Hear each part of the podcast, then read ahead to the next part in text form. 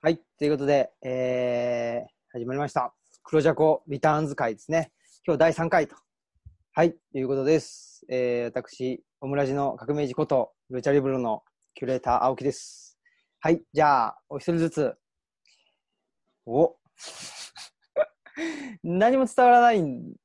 ていうのがね、残念ですけど、ね、ちょっと頑張ってる、頑張ってる。じゃあ、建築家の方からお願いします。建築家の高島祐介です。よろしくお願いします。はい、お願いします。じゃあ、オレンジの人、お願いします。えー神戸の歓喜です。栗ではなくなってまいりました。お徐々に徐々に、えー、カミングアウトしてきましたね。はい、ということで、じゃあ次は、えーコピー機の前に座ってる方、お願いします。はい。えーっと、キュラボのアミケンです。よろしくお願いします。はい。はい、ということで、アミケンさんと、じゃあ今日の、えっ、と、担当者の方ですね、主役の方、お願いします。はい、えー皆さんこんにちは。本町のカール・マルクス、石丸健次郎でございます。よろしくお願いいたします。どうもです。石丸健次郎だけもう、ね、異彩を放っているというか、もう、違和感を。石丸健次郎というこの字面がね、えー、岩を、岩を奏でているわけですけれども、そろそろでも、あの石丸健次郎さん、まだ出ないのっていう、こう、リスナーの声が届いてたりはしないんですか？あ、こちらにはまだ届いてません。ああ、そうですか。はい。はい失礼しました。石丸さん誰なのっていうことも今のところはないです、ね。届いてないねだから、ショーン、ショーン・ケイみたいな多分。あの、ショーン・ケイでしたっけ？はい。あの、学歴詐称した人うん。シでしょ、ョーン・ケイとか小池百合子とかそういう、もしかしたらなるほど。カテゴリーなのかもしれない。ポジション。学歴詐称はしてないですけどね。はい。はいということで、今日の、えっと、今日取り上げた一冊は、ファクトフルネスという本ですね。これはなんでファクトフルネスになったんでしたっけね？どなたかご存知の方いますか？えっと、次、その、まあ、私が担当だということで、はい。で、これまでの2回、そういうインターネットとそろそろ左派経済を語ろうとか、うんうん。えーともにその、この場でテーマと課題図書にならなければ、きっと読むことはなかっただろうねっていうようなあー声があって、そういう本がいいよねっていう話で、で、あの、僕自身がそんなに多分皆さんほど本を読んでないと。そうですかいう中で。そうかな。うん。いう中で、えー最近直近で読んだのはこれ読んだよって言って、で、ほ他多分誰もお読んでなかったので、あの、アミケンがはちょっとちょっと読んでたのかな？お俺は読み終わってたよ。読み終わってああ。小島さん読むの早いですもんね。うん、これは結構僕はよかった。課題図書が決まってから買いました。はい。た。そうそう、なんか、あの、はい。ある種、この、あの、黒ジャコとは対極に、対極にあるようなあーカテゴリーの本かなというところもあったので、でそれでまあ、じゃああー、いいんじゃないかということで、これに決まった経緯がありましたな。うん。はい。はい。まあちょっとなんか、なんだろうな。いくつかお話ししたいテーマ僕の中ではあるんですけど、ね、サニーさんがまあさっきこうなんじゃないかっていうことで、まあいなんだろうな、役割分担っていうことをさっきおっしゃってたと思うんですけど、その辺をちょっと、もうちょっと詳しく聞かせてもらえたら、そのファクトフルネスを読んで、ね、あの役割分担だなということをおっしゃってたと思うんですけど、ちょっとそそこの部分が、うん、僕の中で、なんだろう、もうもうちょっと聞いてみたいというこ感じだったんうですけど、ん。ちょっと教えてもらってと、まあ、いろんなそのテーマあーといううん。か、あのトピックが取り上げられてたと思うんだよね。その貧困とか、うん、あーそのお初等教育の割合とか、あーなんだろう、え災害対策だとか、ああいうような、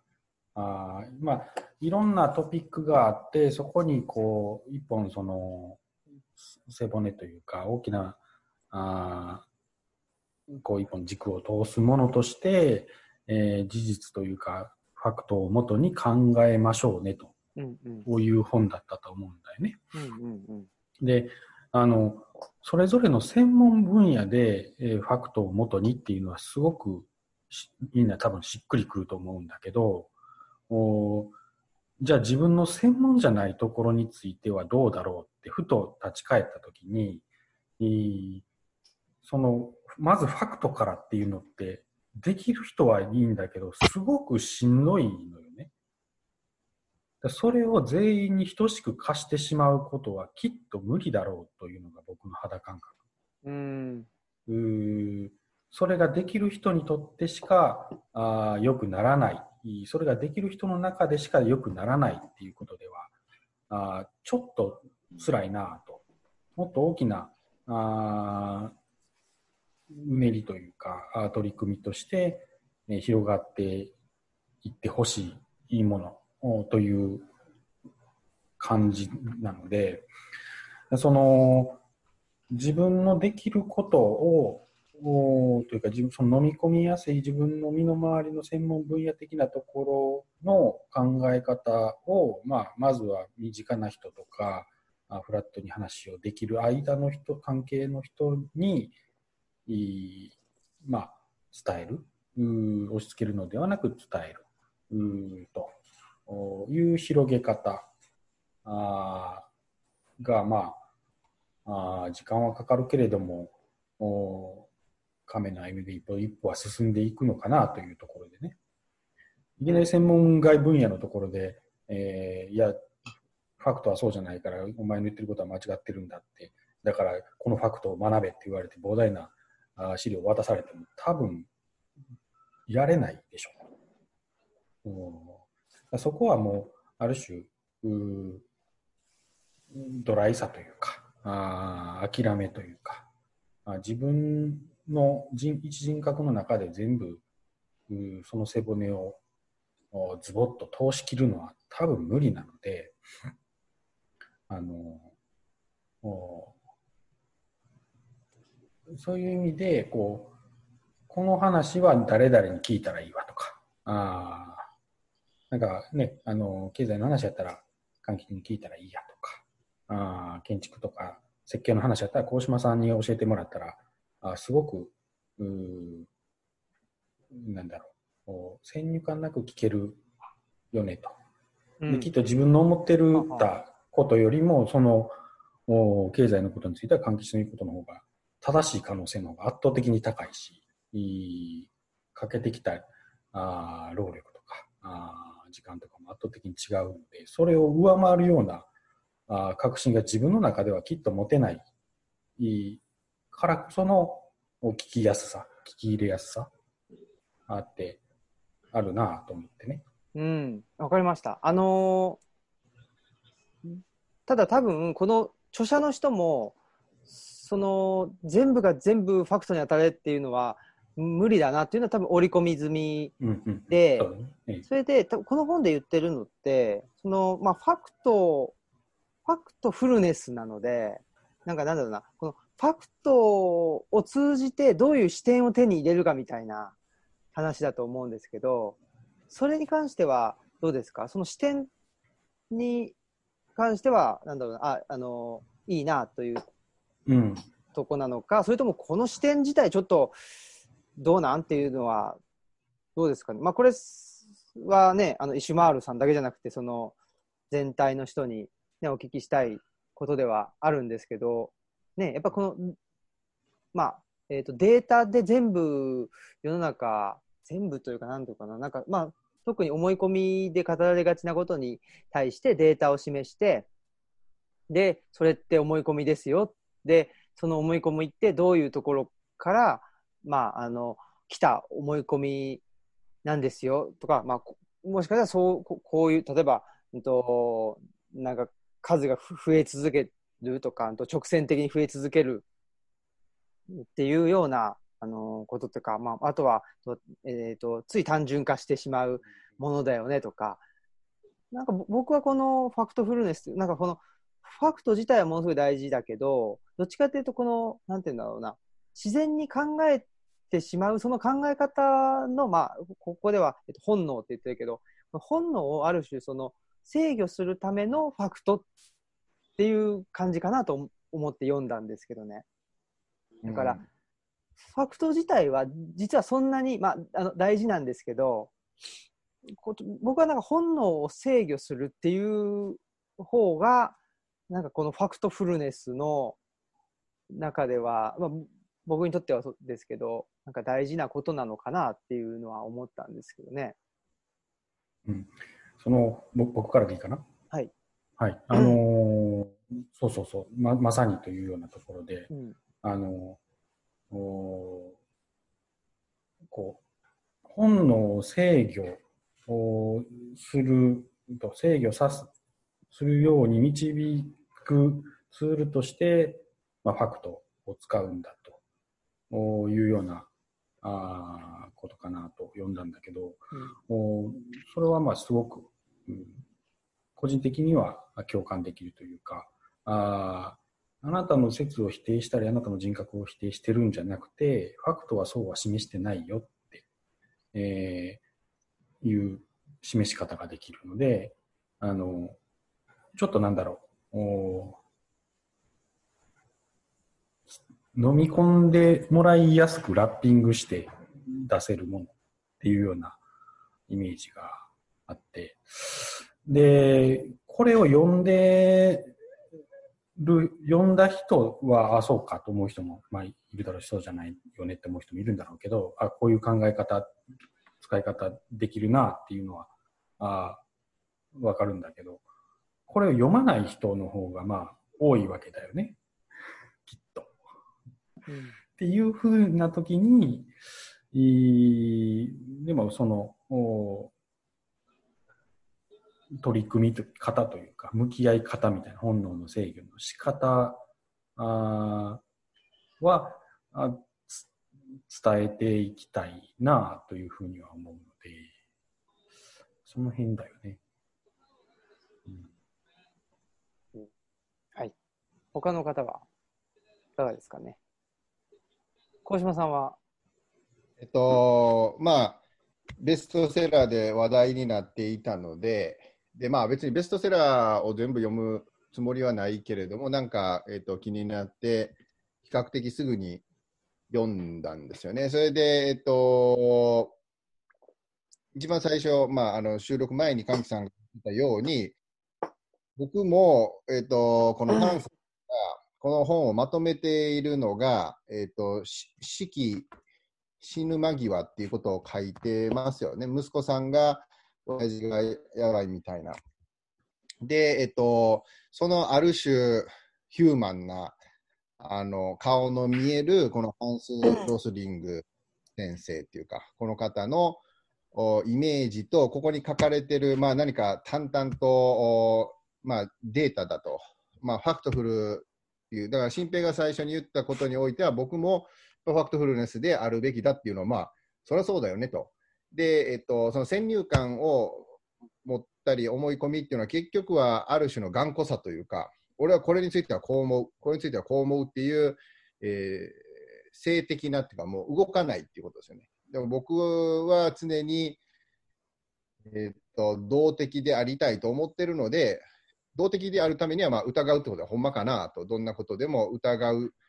ていうあり方は、だファクトフルネスを一つのエビデンスにしていくみたいな。なので、問題は、まあ、この本の面白さは、要はその事実という一つしかないと思われることも、100人がその事実をどう解釈するか、どう体験するか、同じ体験をすることは、同じ場所にいて、まあ今、今だから5人が黒ジャコをやってても、5人はそれぞれのこの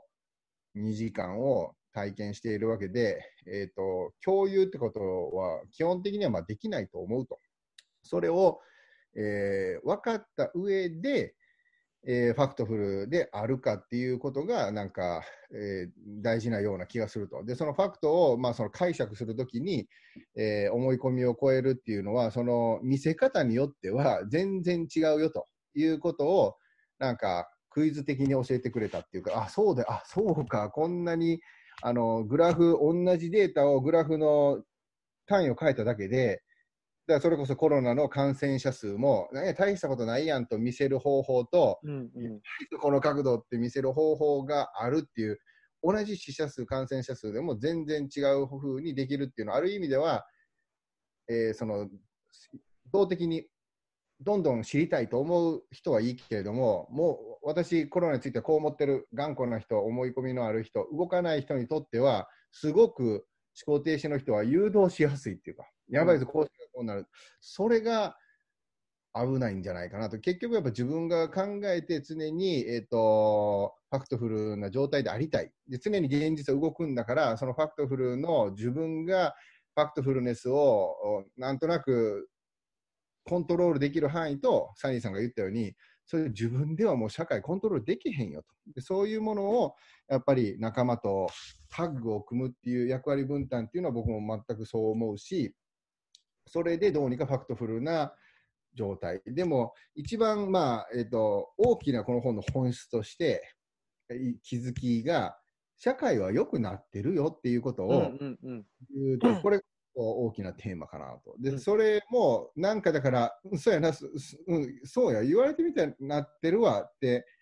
思うんだけれども、ハンさんの言う通り、でも、その数字で物事を判断してしまうある種の冷たさみたいなところと一緒で、でも、ほんまに、じゃあ、そのだから、悲観してる人たちを少しでも楽観の方に、まあ、誘導、でも誘導されるなと、自分で考えたアクションを起こせって言ってることと、いや、気にすんな、大丈夫やからって、だいろんなことにバイアスがかかるんだけれども、ファクトフルネスっていうバイアスもあるんじゃないかっていうと、結局そこがもやもやしちゃうんじゃないかっていう。ファクトフルネスは絶対とは思わないけど、確かに大事な方法。それによってそのバイアスをちゃんと避けて、物事をクリアに見て、でも、せ社会が良くなってるかってさ、人によってさ、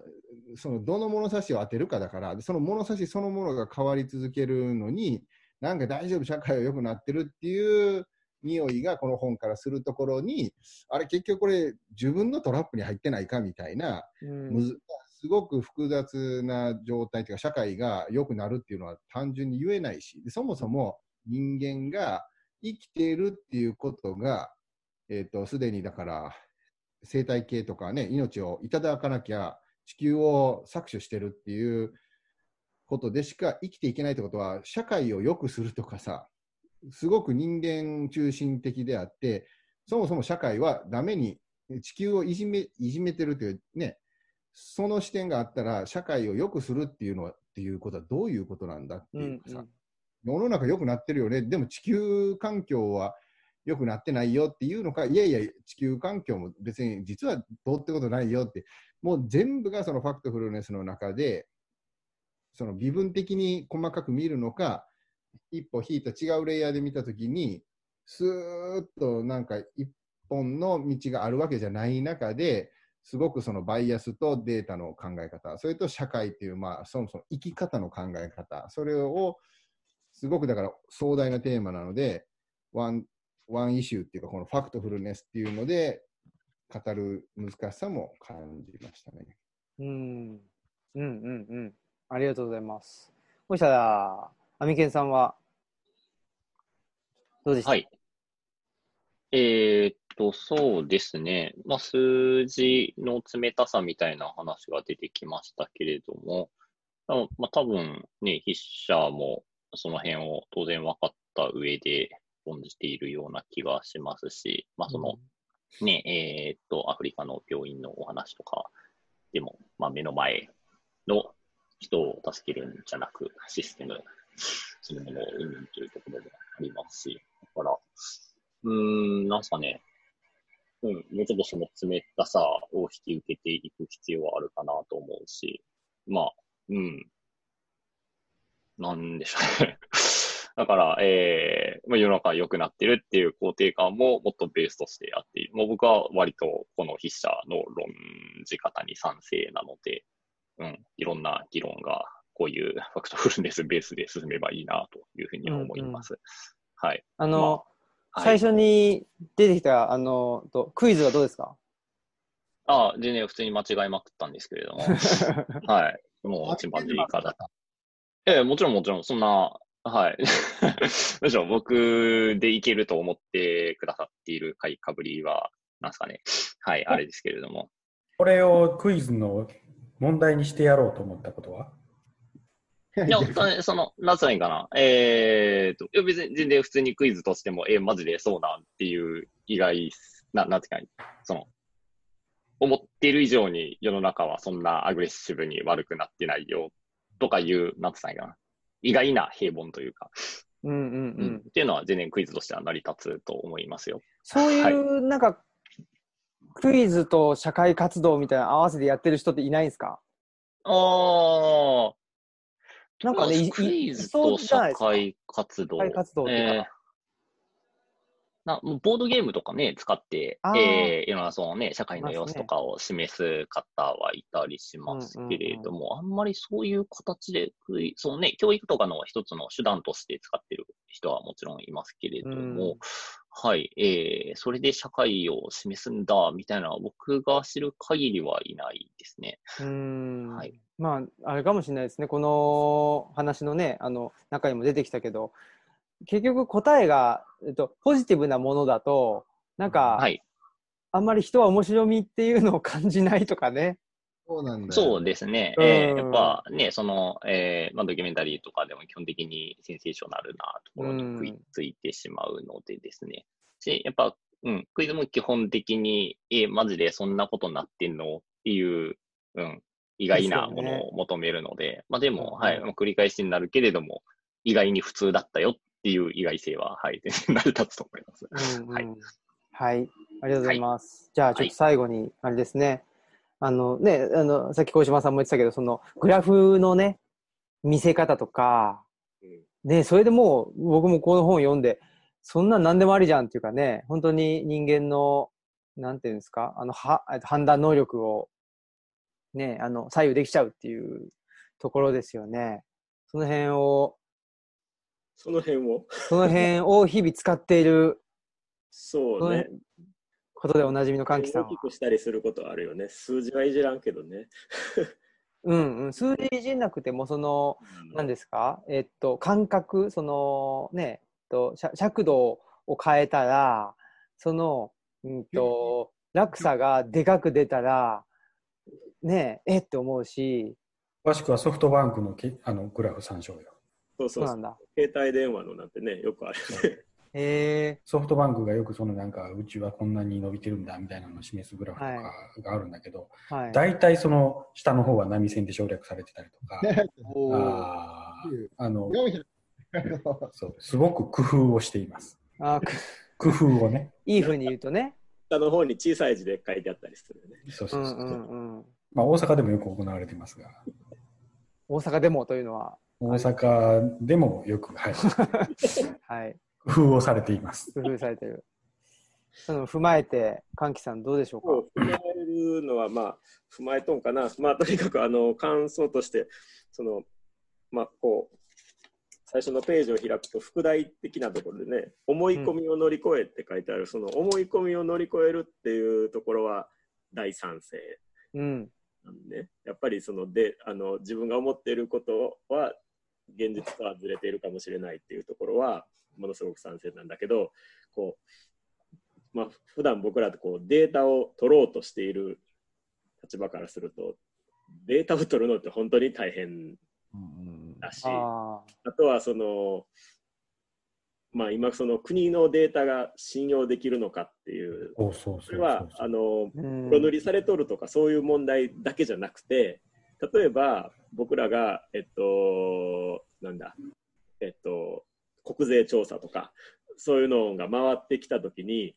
ちゃんと答えている人ってどんぐらいいるんやろうなって 思ったりもうん。するからその国が隠そうとかそういうねじ曲げようとか言うんじゃなくて、回答者側がちゃんと答えてなかったら、ファクトにならないし、まあその、得たい、なんだろう、答えてる人がバイアスかかってる可能性だってあるし、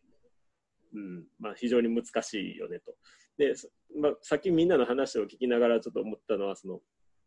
自分の生活の中でもそんなにファクトを取ってない、まあ僕だけかもしれへんけど、例えば家計簿みたいなのをちゃんとつけて、自分がどれぐらいの食費とか、ね、高島君がどれぐらい体重をちゃんとファクトを測って、ねうん アイスクリームの数との相関とかをね、取ってるのかとかね、ない。隠蔽してるもんね。たまに直感心の目で見てるから。いや、まあまあ、あの、そういう感じで、その、自分の生活レベルに落としたときに、それほどちゃんとこうデータ取って動いてることがないから、まあ、そういうところで、ね、ファクトフルでありたいと思うけど、ファクトフルに生きるのってめっちゃめんどくさいよなと思ったりはすう。る。というんふうなことを思いました。まあ、研究においてはね、あの、まあ、今回なんてコロナで、あの、まあ、協力企業があったから、4000人ぐらいのデータ取らせてもらって、あの、まあ、全部3つけたりした人がめっちゃ少なくてありがとうございますと思いながら、まあ、そのデータで分析したりしてね、あの、まあ、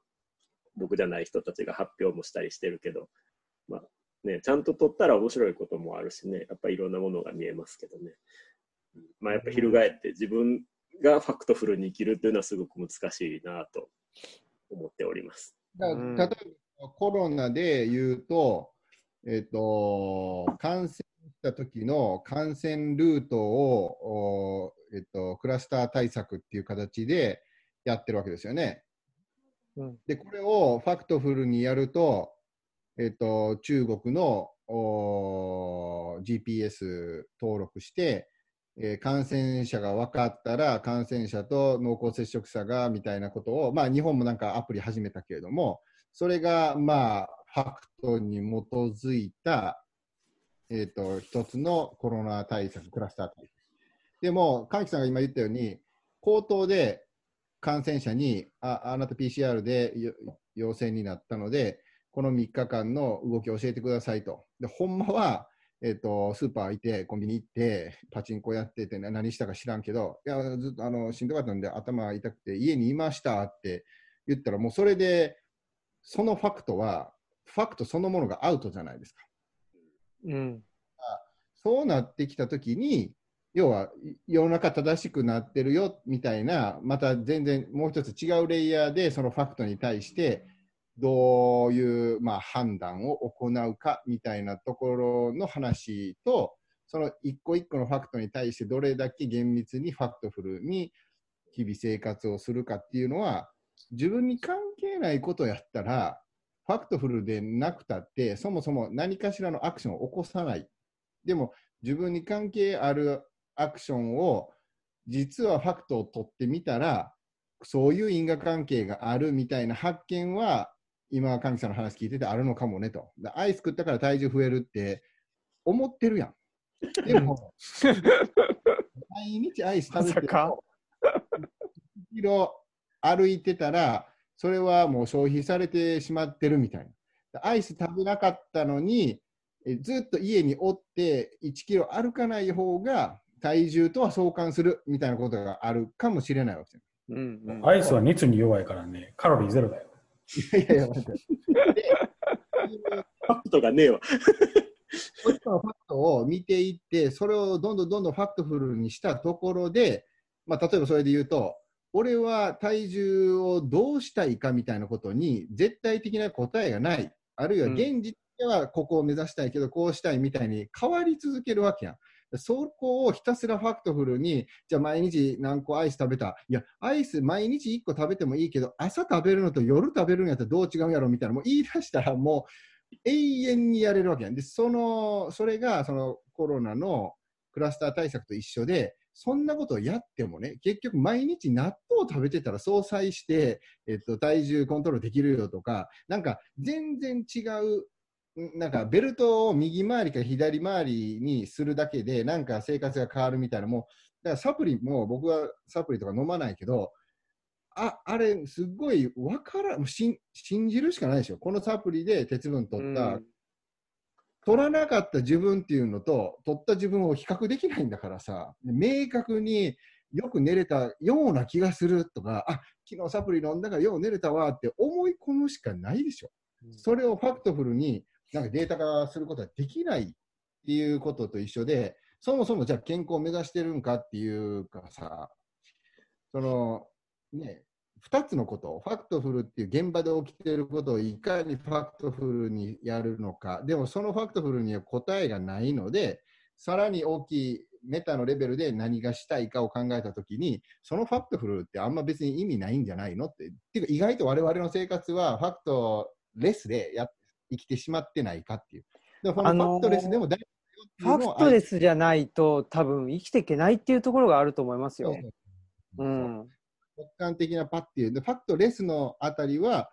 えっと、合気道に通じるっていうか、ある種そういう数値化できないものに対する感性を開いておく状態なんじゃないかなと。でそのファクトレスを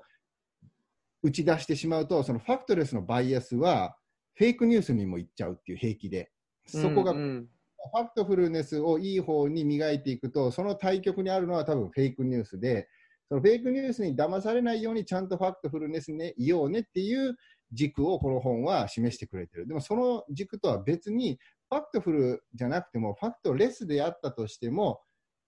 その上のレイヤーから見たときに、細かいファクトは関係なく、正しい方向に自分にとってその瞬間行けるためには、ファクトがなくたって正しい選択はできるはずだっていう道は、この本は一切語ってないよね。うんまあ、だから、ん確証バイアスからどうやって離れるかは書いてあるような気もするし、書いてないような気もするって感じ。えエビエビデンスレスな状態でも正解にたどり着けるんじゃないかっていう。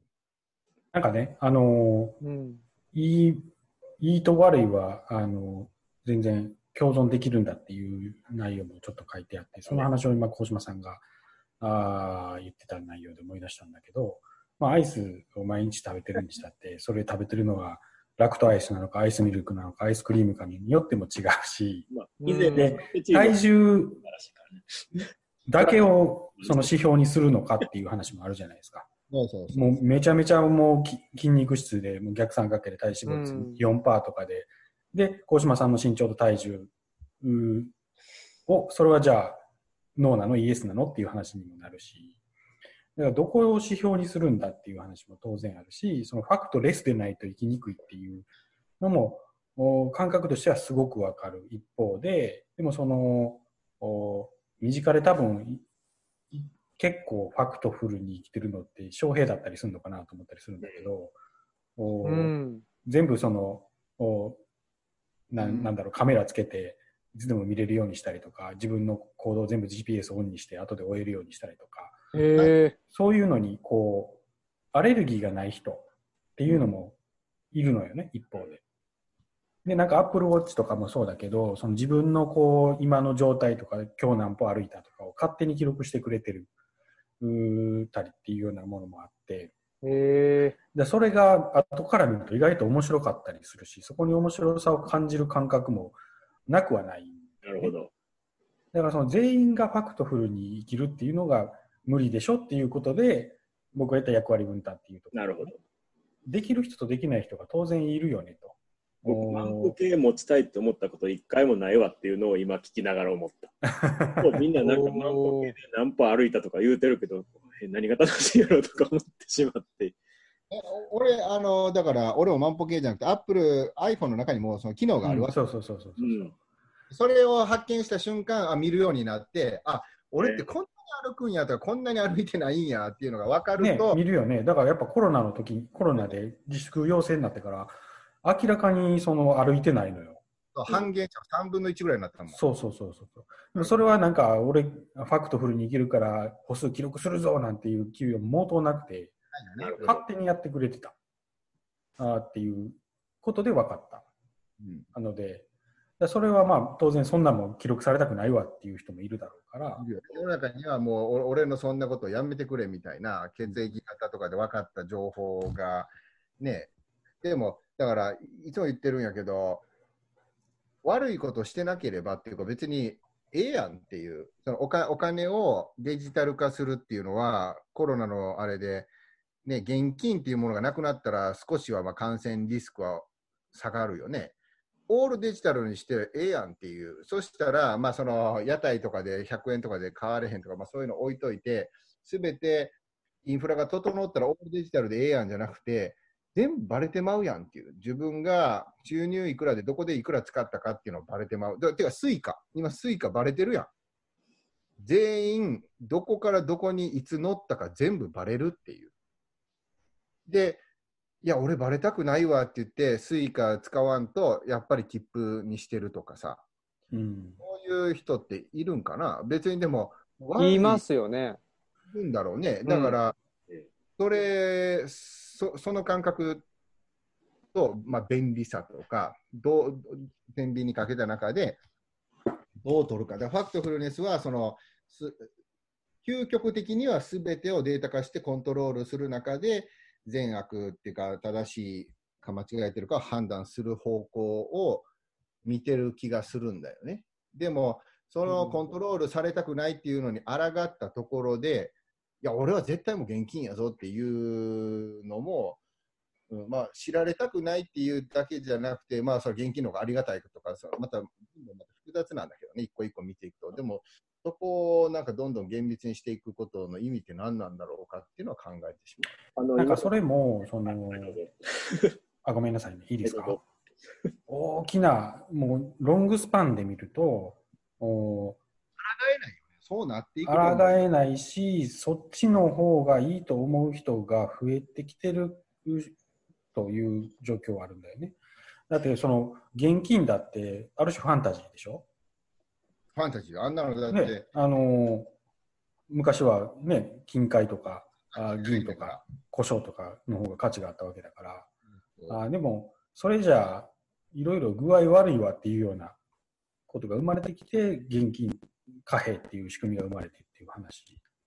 なので、なんかそれも全員、100人いたら100人が全員そのデータを取られてっていうのは必要ないんじゃないかなと思ってて、まあ70人なら70人でいいけど、その人たちがまあファクトにフルに振る舞うとか、あそちらに重きを置くことによって、えー時代の変化とともに、そのよりいい factful な方向に行きやすくはなるんじゃないのかな。ただまあそこで、じゃあ残りの30人とか、俺は現金で切符派だっていう人を無視していいことにはならないので、えーそこはあードライにやっちゃうと冷たさになっちゃうよねっていうところだね。うん。はい。歓喜さん。はい、あの今、大島君の話を聞いてて、そのまあ、自分がその僕が、えっと、その家計簿の話とか個人的なファクトの話したけど、まあ、この人がしたいのは、うんうん、そうそう。う。社会問題を扱うからやから、ちょっとそこはね。うん、その社会問題は確かにまあファクトでいかんと、まあ、要するにその個々の人格は写唱写生して、うん。ね、あのーデータとして扱わないと難しいなとは思うけどね。うん。まあ、その僕はそのじ人事の研究とかをしてると、そこほんま難しくて その企業の中で、例えばエンゲージメントとかまあみたいなそういうのを数値化することにな何の意味があるんやろねとか言いながらでも一応数値化してみて、ね、とかやるけど、うん、そうね。なんかその数値化ね、あ、どうぞ。そう僕もそうそう思いますね。そのこの人ね、ハンス・ロスリングさん、ね、あまあ、お医者さんで公衆衛生っていうの専門にしてるっていう立場から、まあ、うーん、だから、はっきり言ってその、生き死にのことですよね、人間の。い生き死にのことの時ほど、あの、クールに現実を見ないといけないよねっていう話だと思うので、そういう意味で、まあ、社会問題としても、えっと、まあ、ここでは書いてなかったけど、まあ、民族差別がヘイトにつながるであるとか、うね、やっぱでそのヘイトっていうのが、うんと、どんどんと、あのー発展していくと、ナチスドイツのような、あの排他的な社会になってしまうとか、ぱりそういうその人の生き死にっていうのがリアルで、あのー感じてたからこそ、まあ、こういう発想になったんだろうなとは思っててでそれとやっぱり個人のあの生活が便利になる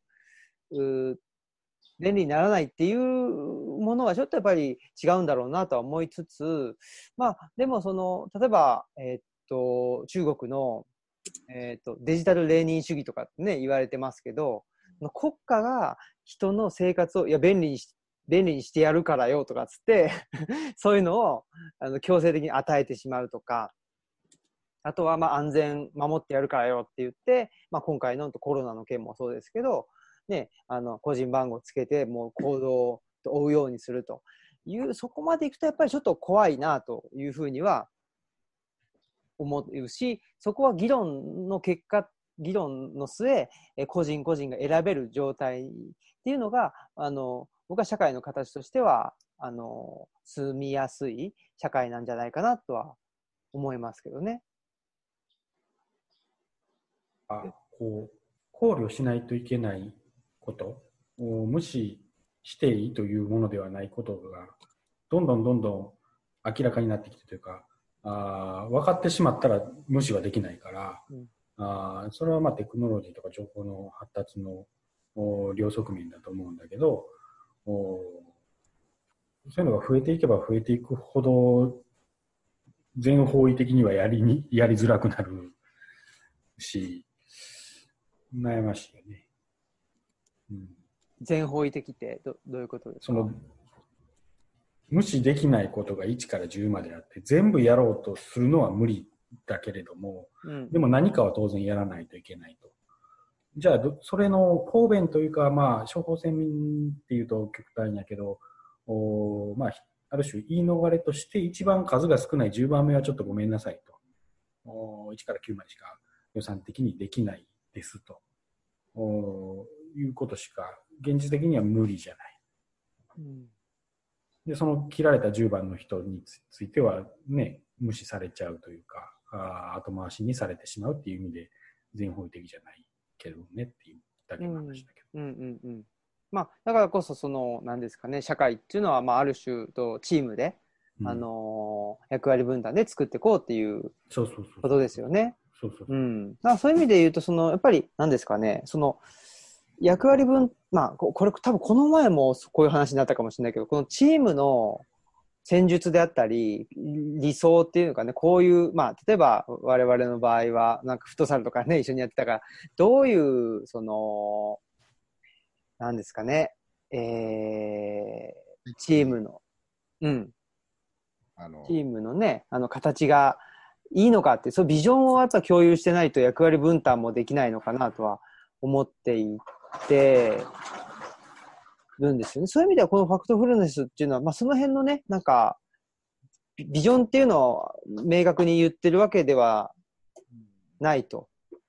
思うんです。まあ強いて言うなら、あのーなんだろう、みんなが思ってるよりも世の中は良くなってるみたいな。まあ、そのスタンスの話からね、その自分のそのあり方、自分がいかに思い込みによって、あるいはまあ情報のバイアスに知らず知らずにはめられてるんじゃないのってことをまあ暴いてくれているわけであって、そのスタンスなので、で彼自身がそのお医者さんとして衛生学上は、そんなにあのみんなが思ってるほどは悪くないんだよってことをデータでちゃんと示してくれてる。っていううんうん。あのうんなんかあれ見ました？ TED 見ました？ TED 見てないです。あ、その、うん。ハンス・ロ・ロスリングさんが TED、TED、有名な TED があって、これ読んだ後にすぐにあの見たんだけど、それ言えばよかったな。それがもうめちゃめちゃ面白いんですよ。だから、あ、の、マンなおじいちゃんっていうか、で、その TED を見た後に、たまたま BS か何かで、その TED っていうか、この人の、まあ、この本がぶあの売れたからっていうか、世界中に話題になったから、なんかドキュメンタリー番組があって、で、亡くなるまで、ぎ最後までもうずっとこの本を作って、息子たちにちゃんとこ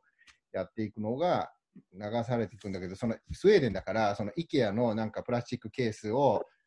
見立てて、あの貧困はこうやって減ってるんだとか、なんかすごくあの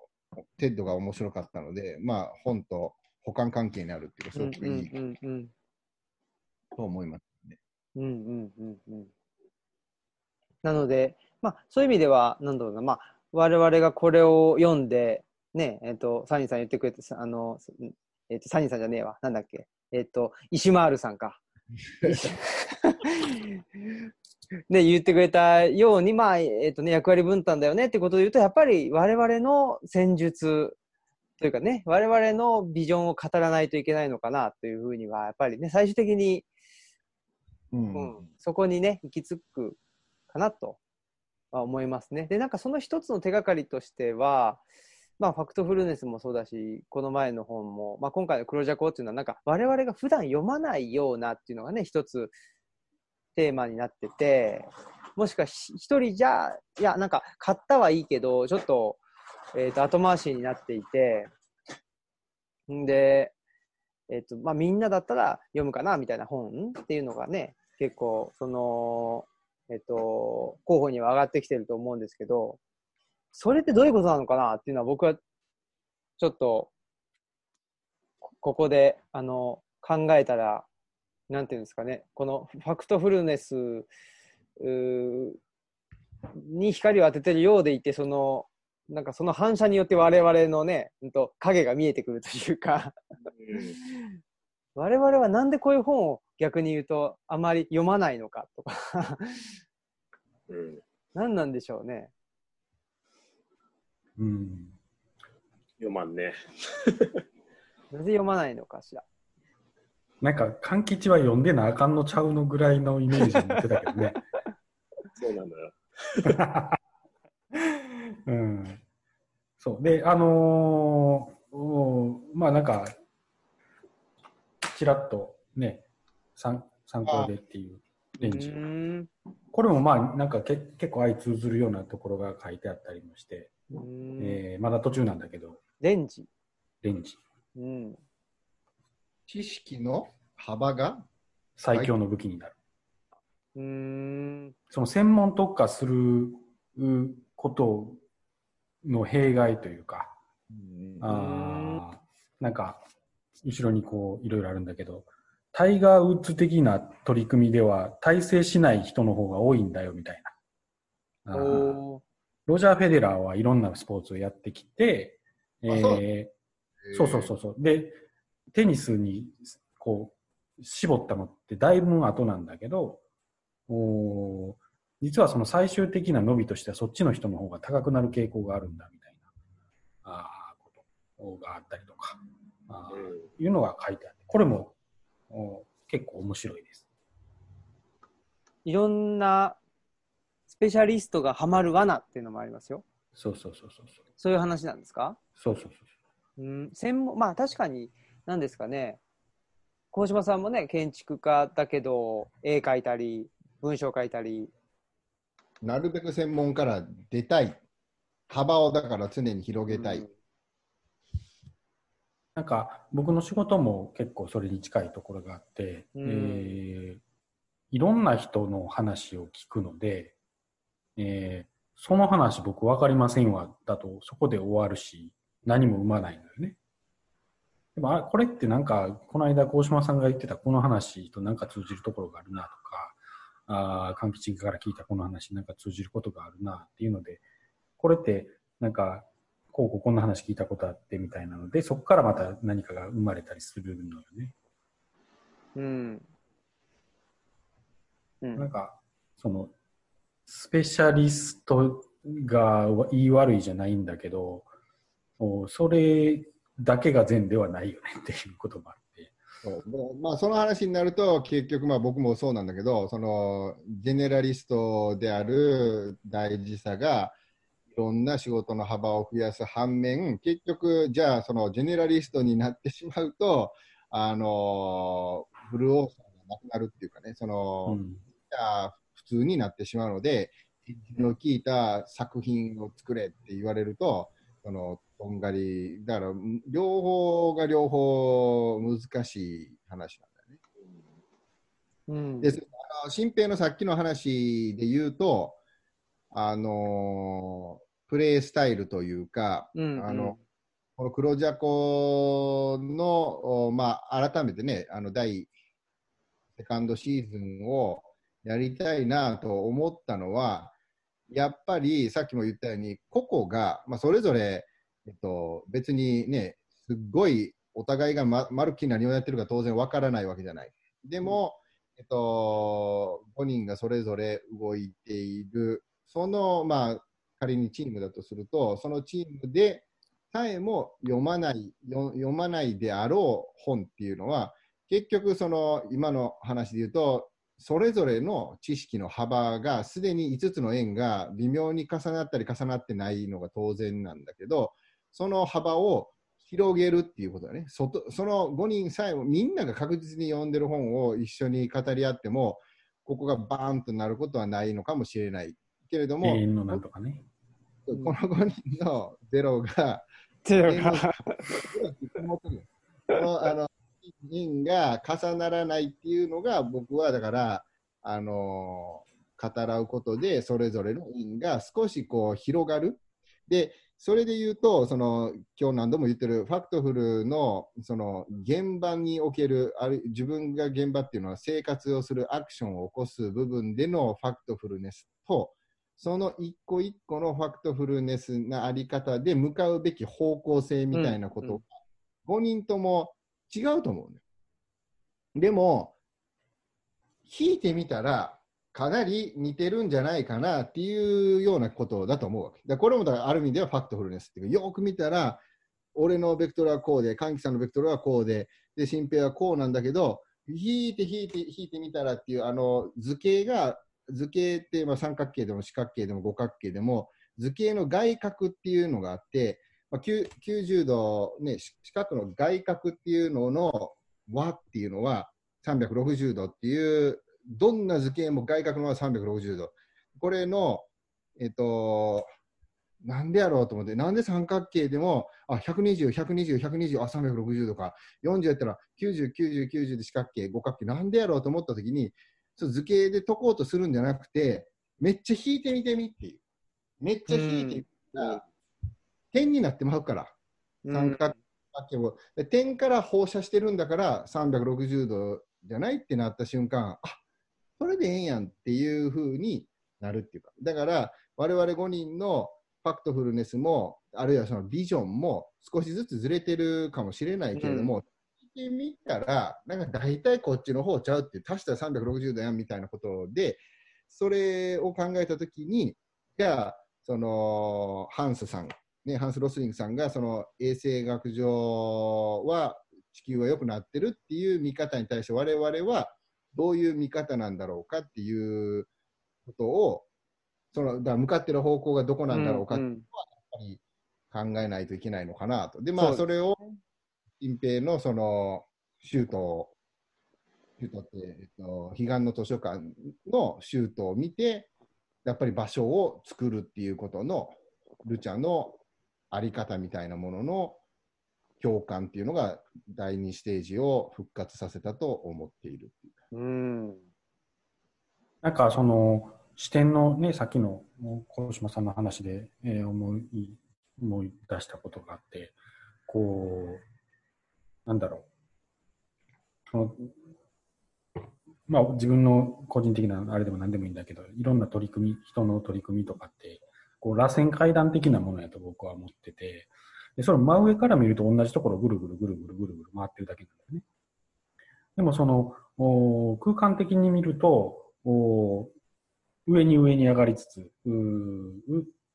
どんどんどんどんこうね、3D 的に言うとお上がっていってると。で、それって、えーそもそもこうこれと何が違うのっていう議論なんかもう4年前に通り過ぎとるわっていうような、あもうその何レイヤーも上に行った上で真上から見ると似たようなところにいるだけだよっていうようなことがあったりして、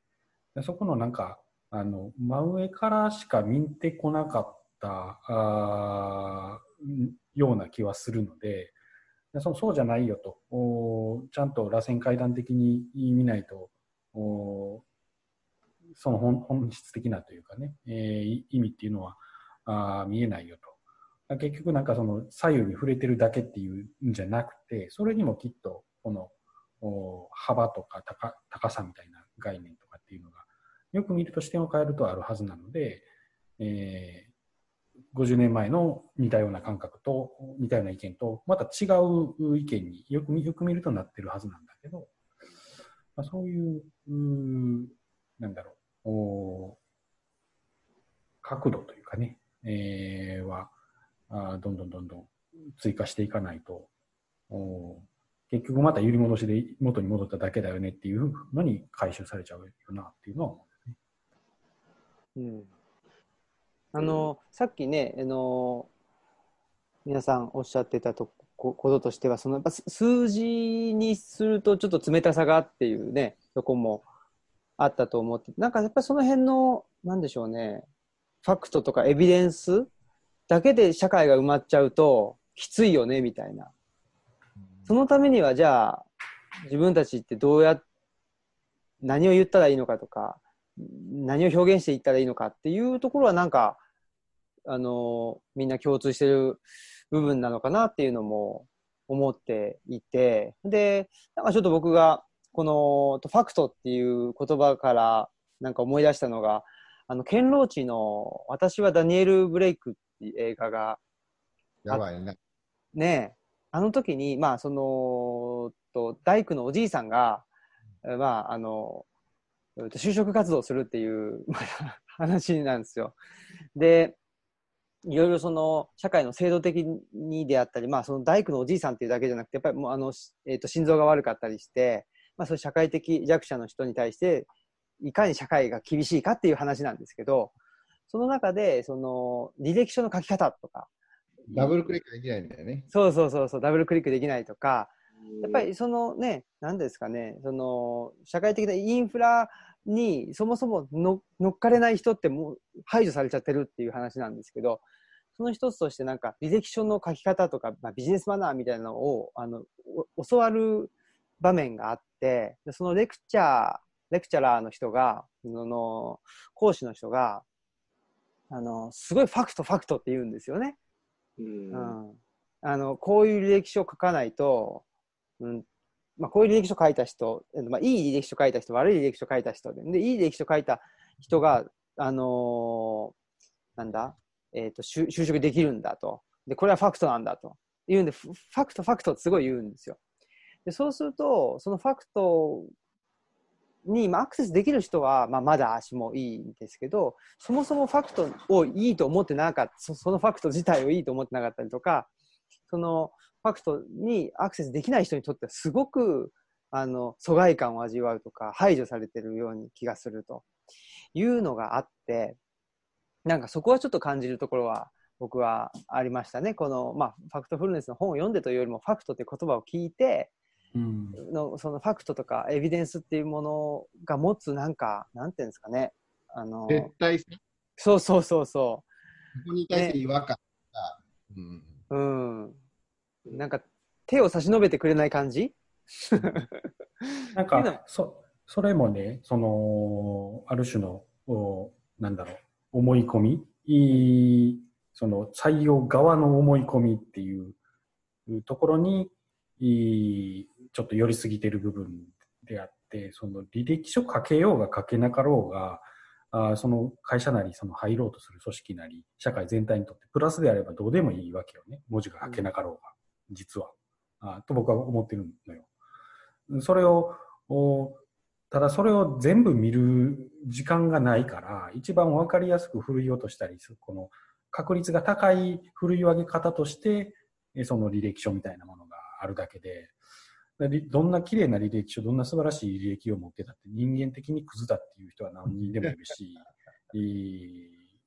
ね、入った会社でいろいろ悪さしてとっとと逃げてしまう人だって山のようにいるわけだよね。だからそこの、こうなんだろう、難しさというか、あ本当はその人自身がどういう役割を果たせるのかっていうところもすごく大事だし、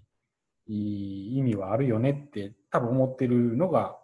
あ思ってる思いが強い人たちがまあこの5人の中に多いのかなという気もするし、そこがそのなんかファクトファクトって言われることに対しての違和感っていうところなのかなっていう気もするのよね。うん。そのね、あの、ケンローチのダニエル・ブレイクの話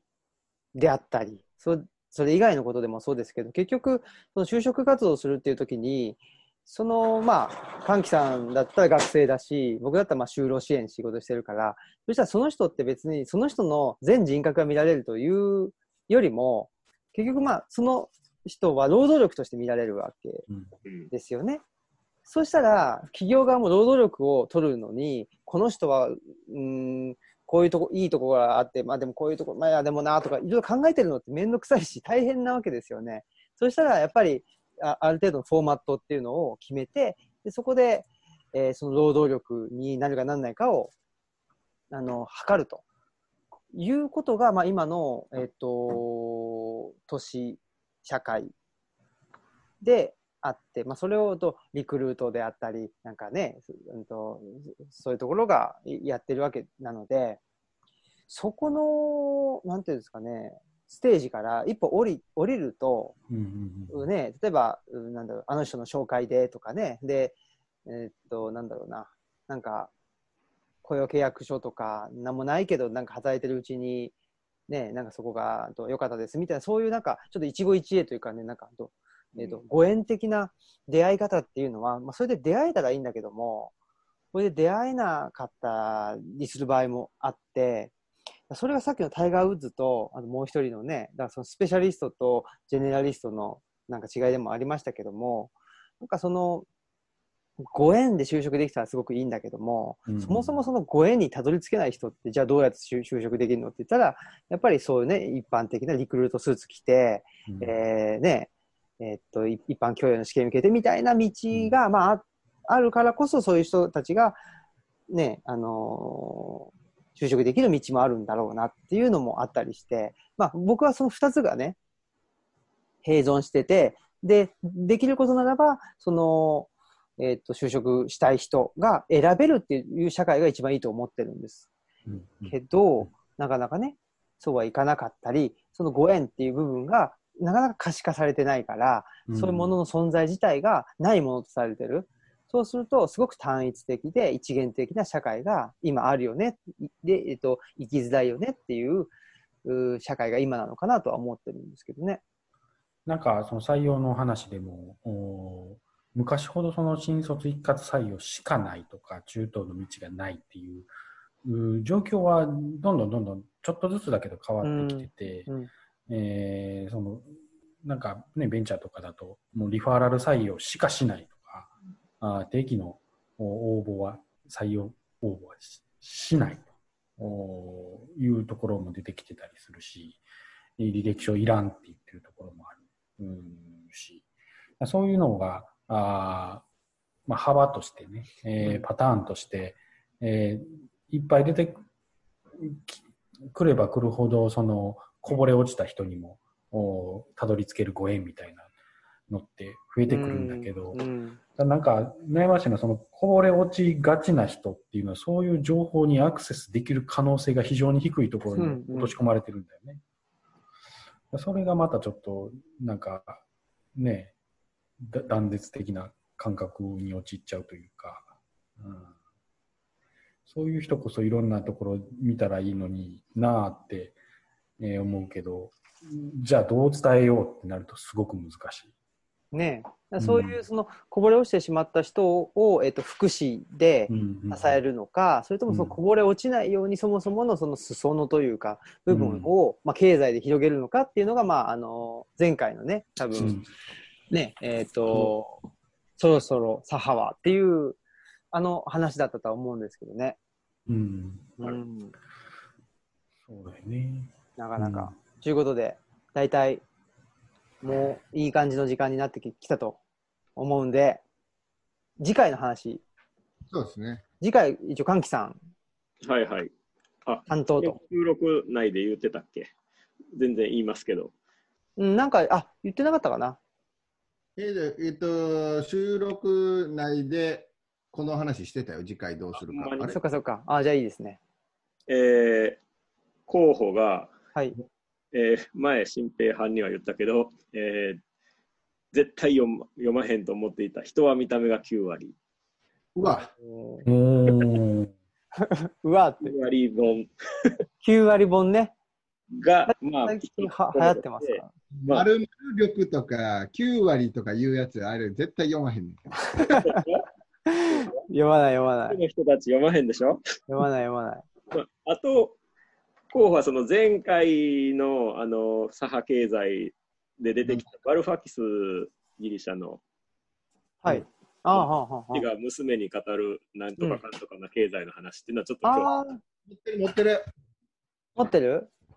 あれ、ブレイディさんと佐藤勝氏が推薦してましたよね。あ、それね、僕い読みたかったんですよ。これ俺ピッカピカ買っただけ。おお、はいいいか、これ、これ、あの引用し読みたい。これ読みたい。見た目が9割は読みたいかどうかはあれとしてここでしか読まへんだろうの1位。俺見た目が9割よりこっちを読みたいな。天の声さんどうですか？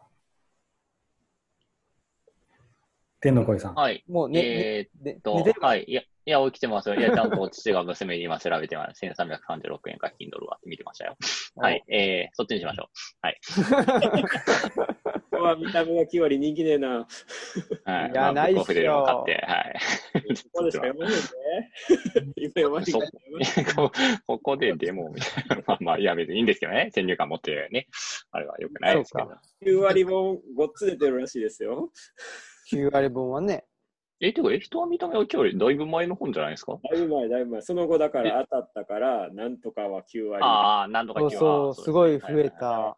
うん。出てる。なんとかの品格みたいなやつぐらいね、なんか、確かに。これだけやれば90%の人は9割みたいな、そういうことでしょ？それは、当たり前やん信じ。ろ誤報ですね。信じろ。9%より9割。よくわからないじゃあ、その、バルファキスですか？はい。アルファキス。はい。だってこれ後ろもすごいよ、これ。そうそうたる人たちが褒めてるよ。そうなんだ。ジェジェ、ムスキーに、タイムズに。じゃあ逆によ読まないといけないぐらいの感じあらまあ。ですか？じゃあ、それ。換気さんらしいんじゃない？そうなんだろう。まあ神木さんでもこれ読まないといけないんじゃじない？ゃないからね。経営やからね。お、出ました。そこのないから、ご指導、ご鞭達を。本当ですね。悪い顔してた。見た目が9割のエッセンス混ぜていったのかな。複読本として俺も9割本買ってみようかな。複読本なの？複読本。つなげれるんかな？ちょっとそういうのいいですね。いや意外とだから、その今回ね、あの遅いインターネットとあの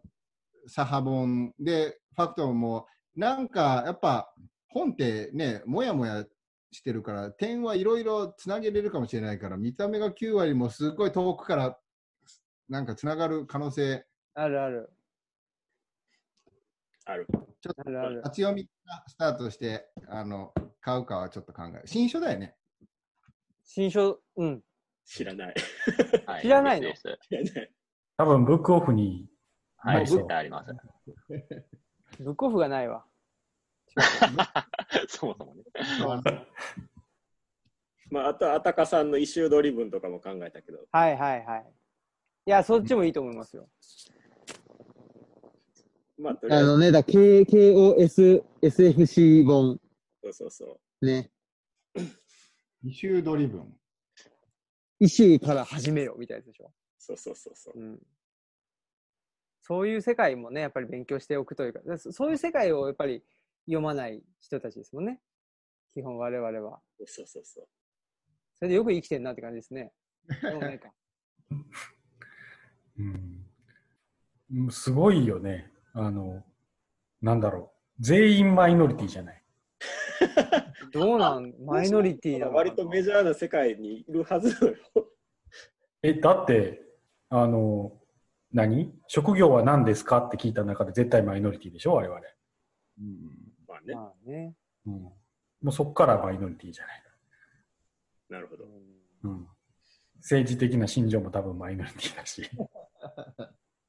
政権与党は支持してませんね。でしょ、うん。うんそうか。あんまりでも、なんか、ま、マイノリティからの発言と思っては言ってないんですけどね。そうそう、別にそこは本人たちはね、あの、そんなことはどうでもいいからね。そうそうそう。まあ、そういうね。マイノリティ。え？メジャーな人は聞いてる。あ、いなくなっちゃった。オムラジオムラジ。はい。え、でという、ことで、ワルファキスですか？次回は、はい。で、えー、っと、何月、黄色いいやまた収録の後でいいのかな？ん？一旦収録を一旦収録を切るんだっけ？そう日程は後じゃないの？そうですね。日程は後で決めましょう。じゃあ、ということで、今日のクロジャコリターンズ第3回は終わりです。ファクトフルネスでした。やったー。ありがとうございました。ありがとうございました。はい。